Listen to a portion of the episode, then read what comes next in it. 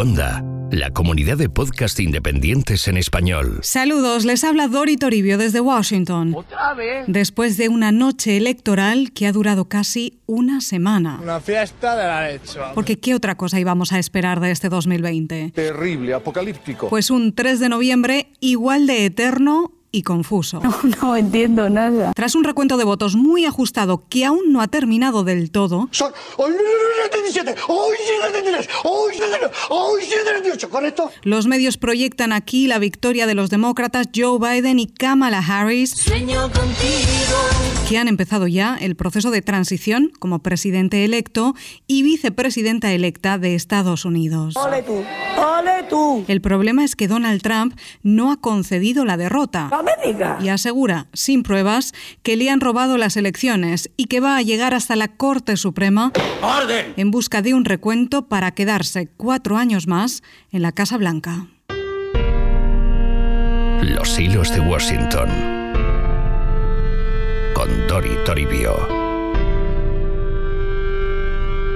Joe Biden ha ganado las elecciones y va camino de convertirse en el presidente número 46 de Estados Unidos. Pero aún no tenemos todos los resultados. A la hora a la que estamos grabando este episodio, Biden tiene 279 votos electorales de los 270 que hacen falta para ganar las elecciones y Trump 214. Pendientes todavía de cuatro estados que no han terminado el escrutinio, dos en los que va ganando Trump, Carolina del Norte y Alaska, y otros dos para Biden, Georgia y Arizona. Hay medios como Fox que han proyectado la victoria del ex vicepresidente en Arizona, lo que sitúa a Biden en 290 votos electorales, con más de 75 millones de votos en total, que son 4 millones más que los de Donald Trump. Un récord absoluto de voto popular y unos márgenes de participación históricos en estas elecciones para ambos.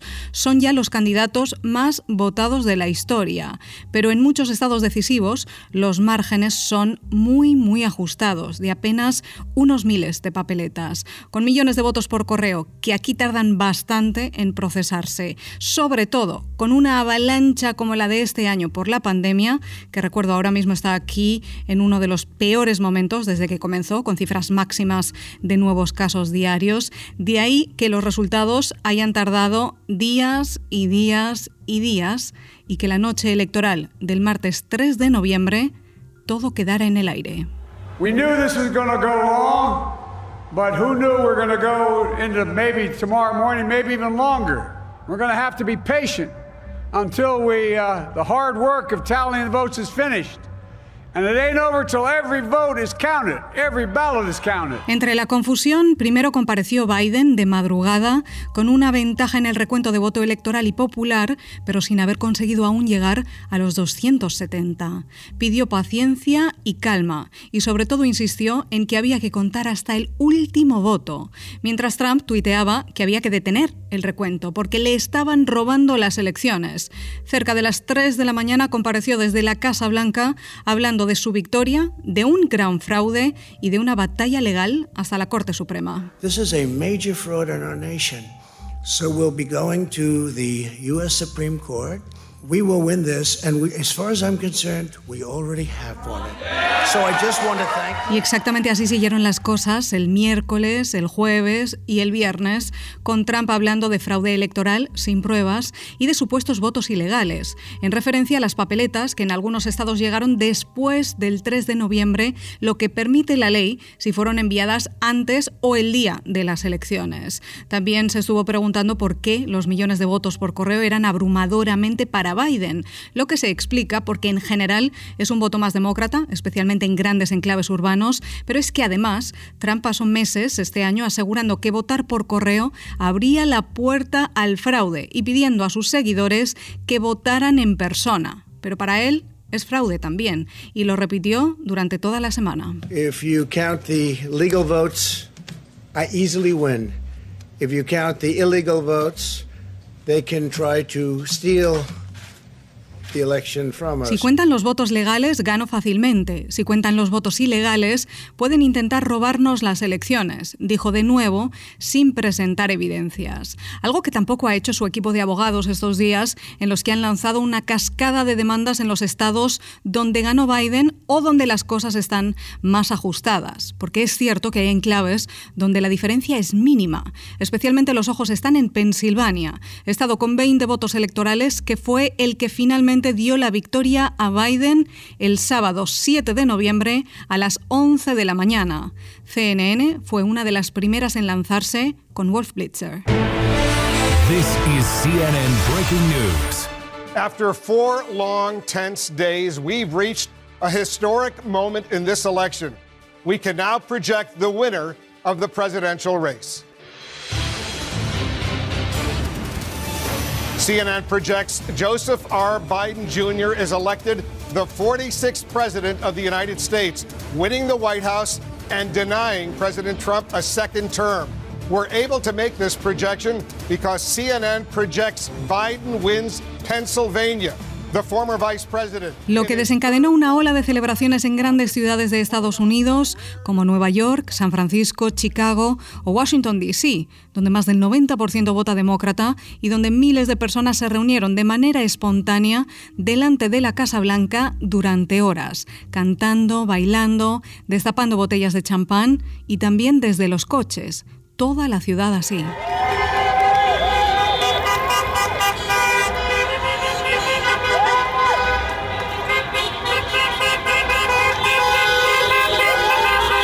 Incluso con mariachis ante la residencia presidencial despidiendo a Trump, como escuchamos en esta grabación del corresponsal del diario Reforma José Díaz Briseño. Son los mariachi oriental de Maryland.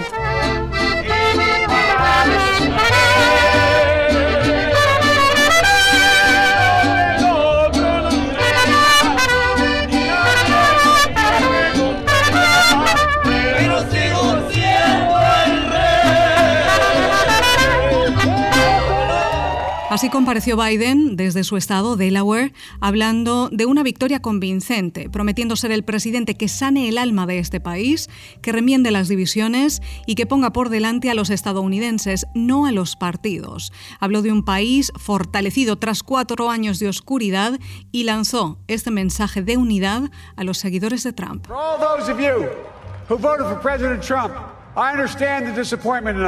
I've lost a couple times myself. But now, let's give each other a chance. The Bible tells us to everything there is a season, a time to build, a time to reap, and a time to sow, and a time to heal. This is the time to heal in America. Entiendo la decepción, dijo, mientras les pedía una oportunidad, que se den mutuamente, una oportunidad para sanar, heal, la palabra que más estamos escuchando estos días en este país. Junto a él, Kamala Harris, que hace historia como la primera mujer vicepresidenta de Estados Unidos. But while I may be the first woman in this office, I will not be the last. Puede que sea la primera mujer en el cargo, pero no seré la última, dijo la senadora afroamericana, hija de inmigrantes, padre de Jamaica y madre de la India, vestida de blanco, en honor a las sufragistas, las mujeres que lucharon por ganar el derecho al voto. Y prometió lo mismo, unidad, entendimiento y respeto recuperar el respeto dentro y fuera de Estados Unidos, dijo. Mientras Trump ha guardado silencio desde entonces, a excepción de Twitter, claro, pero no le hemos visto ni escuchado. Ha pasado los dos días del fin de semana en su resort de golf en Virginia e insiste en que esto no ha terminado. Si se fijan, la diferencia de votos en Pensilvania, que es donde siguen los ojos, es de menos de un punto porcentual y menos de 50.000 papeletas. Lo mismo ocurre en Wisconsin, estado clave del cinturón del óxido, que también Biden ganó por menos de un 1% y unos 20.000 votos. Y en el recuento de Arizona o Georgia, estado donde un recuento es automático cuando los resultados están tan ajustados. Por eso sus abogados prometen una larga batalla.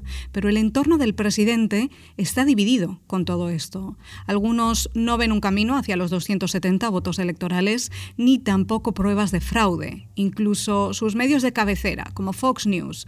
Aquí escuchan a la presidenta del Partido Republicano decir que sí hay irregularidades serias en algunos estados. I'm saying be patient and allow us to pursue these irregularities and some of these allegations that are very serious. Uh, very serious. And so allow that to happen, let the process take place. Y después al presentador Brett Bayer decir que no han visto ninguna prueba y que han mirado todo lo que circula por internet, pero no encuentran base real. Of people who were voting. We agree with you and we want to look into everything as well, but we just haven't seen it. You know, it hasn't been presented. There's all kinds of stuff flying on the internet, but Well, when we when look into it, it doesn't pan out. Los hilos de Washington. Con Tori Toribio. Y esto es lo mismo que estamos viendo con otras personas de su entorno, con senadores republicanos, por ejemplo, unos que piden recuento y otros que dicen que estas acusaciones de un presidente en el cargo, cuestionando la integridad electoral, son un peligro y una amenaza para la democracia de Estados Unidos. Esto es algo sin precedentes. Mal, mal, mal.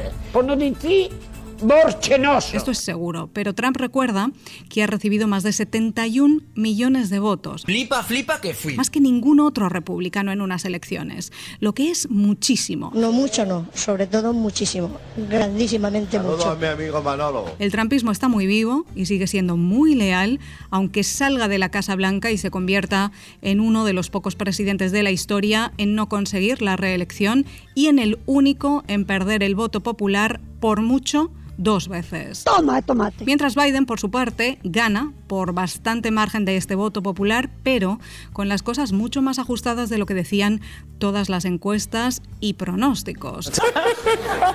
¡Nos han pillado! Consigue recuperar estados históricamente demócratas que Trump les arrebató en 2016, como el llamado Blue Wall, en el cinturón del óxido, en el Rust Belt, en Michigan, Wisconsin y Pensilvania. ¿Aquí qué idioma habláis? Y quizás arrebate a los republicanos Georgia y finalmente Arizona también. Pero de momento, la sombra de la duda ya está ahí para mucha gente. Pues yo lo suelto, si cuela, cuela y si no me la...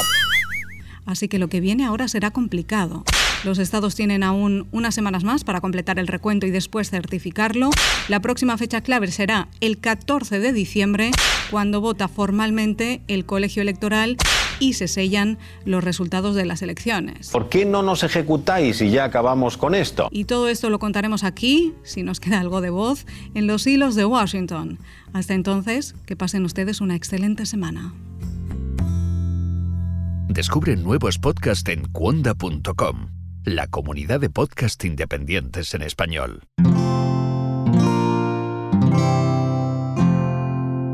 Don't be rude.